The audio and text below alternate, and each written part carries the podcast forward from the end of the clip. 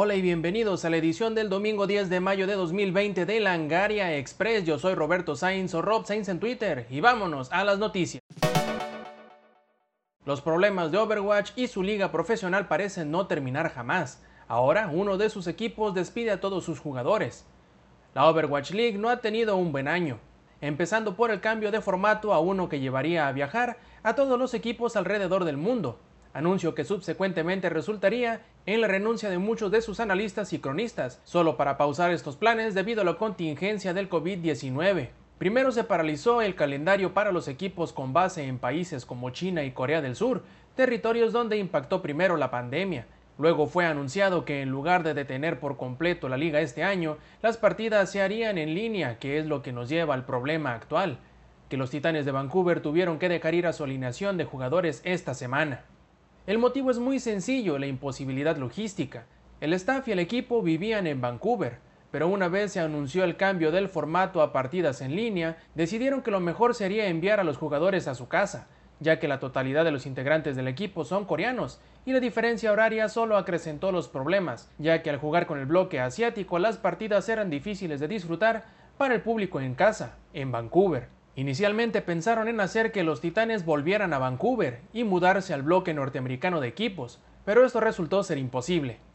Y si eso les parecía poco, hay que tomar en cuenta que la temporada 2020 de la Overwatch League sigue activa y de momento los Titanes de Vancouver no cuentan con jugadores. Pero esto podría durar poco, ya que hay negociaciones de que los jugadores de Second Wind, un equipo de la Liga de Ascenso para la Overwatch League, se conviertan ahora en los nuevos Titanes. Hay juegos que son criticados por su historia, por sus sistemas de juego, por su multijugador o por ser muy cortos, algunos otros por ser demasiado largos. Más o menos para evitar este último tipo de críticas, parece que Assassin's Creed Valhalla no será el juego más largo de la franquicia, pero esto no necesariamente significa que vaya a ser pequeño en ninguna medida, solo que no será una monstruosidad como lo es Odyssey. Esto lo reveló Malek Tefaja, jefe de comunicaciones para Oriente Medio de Ubisoft, quien reveló en Twitter que con Valhalla le bajarían tres rayitas, y no sería ni el juego más largo ni el más grande dentro de la serie. El motivo es sencillo, aunque con Odyssey tuvieron muchos aciertos, algunos consideraron que era innecesariamente largo y grande.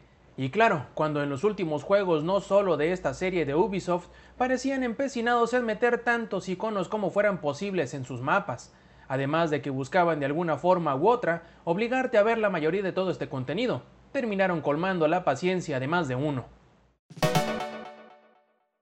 Electronic Arts reveló sus planes de lanzamiento para el siguiente año fiscal que termina en marzo del próximo año. En este vemos 14 juegos incluidos para la PC, consolas y móviles, entre ellos uno que se menciona como el remake de un juego en HD. De acuerdo al sitio VentureBeat, mencionan que este juego en HD se trata de la trilogía de Mass Effect remasterizada, aunque solo para las consolas actuales exceptuando al Switch, lo cual hace un poco de sentido, ya que desde el fallido Mass Effect Andrómeda es que Electronic Arts no toca la serie, y el público ha pedido desde hace tiempo el regreso de la trilogía original.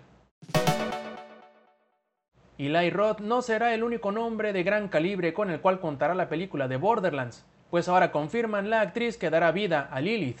Será Kate Blanchett quien interpretará a Lilith, uno de los cuatro personajes principales del primer Borderlands y que ha estado presente en todas las secuelas, que si le ponemos un poco de seso al asunto, bien podría ser la protagonista de la película.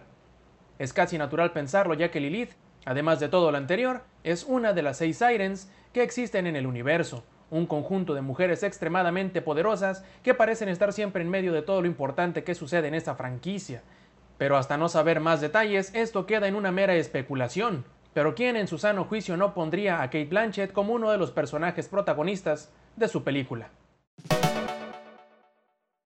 Después del cierre de GameSpy en 2014, la versión clásica de Star Wars Battlefront recupera su multiplayer. Una gran sorpresa fue la que se llevaron los poseedores de la versión original de Star Wars Battlefront, que se estrenó en 2004, pues tanto la versión para Steam como la de Good Old Games recibieron una actualización que agregó nuevamente la capacidad para jugar en multiplayer. Lo mejor es que aunque estas dos versiones tienen servidores por separados, pueden jugar entre sí gracias al crossplay, y ahí finalmente les hizo justicia, pues hubo gente que después de haberse desilusionado con la versión de 2015, seguían jugando la versión más vieja y ahora pudieron celebrar el día de Star Wars en el frente de batalla. Nintendo presentó un informe de ventas y por primera vez dan el número oficial de copias vendidas para Animal Crossing New Horizons, mismo que no se había revelado oficialmente y solo contábamos con cifras de otras firmas de análisis. Animal Crossing New Horizons ha vendido un total de 13.41 millones de unidades de manera global en sus primeras seis semanas de vida.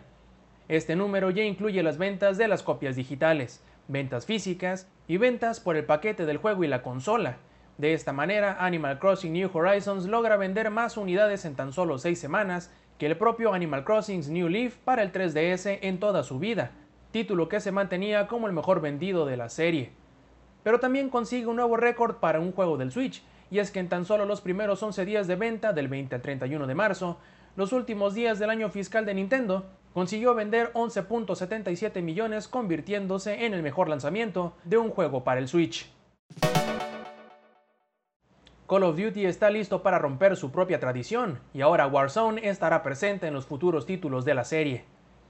La costumbre era que cada año un estudio distinto tomara las riendas del juego y presentara su propia serie. Este año con la inclusión de Warzone servirá como el hilo que conecte todos los juegos, o al menos que se respetará por algunos años de aquí en adelante. Según reveló Taylor Kurosaki, director narrativo de Infinity Ward a Gamergen, Warzone representa un territorio sin explorar para la franquicia, ya que les ha hecho replantearse cuál es la mejor forma de incluir nuevo contenido y cómo integrarlo en el juego. Dice Kurosaki que el plan es que Warzone siga presente en los Call of Duty de aquí en adelante, y habrá nuevas plataformas que se integrarán al juego a medida que se vayan estrenando, refiriéndose obviamente al Xbox Series X y al PlayStation 5. Los peligros de la vida digital a veces ni siquiera contemplan al usuario para que los hackeen, como este reciente incidente de Roblox ejemplifica claramente. Según reporta Motherboard, un hacker anónimo le reveló que sobornó a un empleado de soporte técnico de Roblox para poder ingresar a la plataforma y tomar control de básicamente cualquier cuenta que desearan, además de poder cambiar contraseñas o deshabilitar medidas de seguridad como la autentificación de dos factores. Esto no quiere decir que no se haya hecho daño, pues el hacker pretendía falsificar que había encontrado un bug en los sistemas de seguridad del juego, esto para ganar una recompensa al reportarlo. Pero al ver que no se llegaría a nada, accedió a alguna de estas cuentas de alto nivel y vendió algunos pocos objetos para hacerse de algo de dinero. La compañía rápidamente informó a los afectados que en el gran esquema de las cosas que pudieron haber hecho con la información que obtuvieron, salieron bien librados, pero esto ejemplifica lo sencillo que puede ser hackear una plataforma sin necesidad de tener conocimiento técnico mediante el uso de la ingeniería social. Otro evento de videojuegos más que es cancelado por la contingencia del COVID-19 es el Tokyo Game Show, que se celebraría del próximo 24 al 27 de septiembre en el centro de convenciones Makuhari Mes de Chiba en Tokio. El evento ha sido cancelado oficialmente aunque se celebrará por medio de conferencias digitales, eso sí, no han revelado si serán las mismas fechas o en qué formato llegará. Tokyo Game Show es un evento anual que enseña nuevos juegos de desarrolladores japoneses y junta a más del doble de personas que asiste al E3, contando en su última edición de 2019 con 262.076 visitantes durante los cuatro días en que toma lugar el evento, en comparación de los 75.000 visitantes que registró E3 el año pasado. Otros de los eventos cancelados de videojuegos recientes fueron Evo 2020, Gamescom y por supuesto el E3. Mientras algunos desarrolladores viven bajo la regla de no comentar rumores que abundan en Internet, Techland ha salido a desmentir reportes de problemas de desarrollo en Dying Light 2. Según algunas traducciones, el sitio Polski Game Dev reporta numerosos problemas con el desarrollo de Dying Light 2, que van desde problemas con la historia, sistemas e incluso con la dirección en general del mismo, pues según esto hay una desorganización en general que inicia desde los puestos más altos dentro de Techland.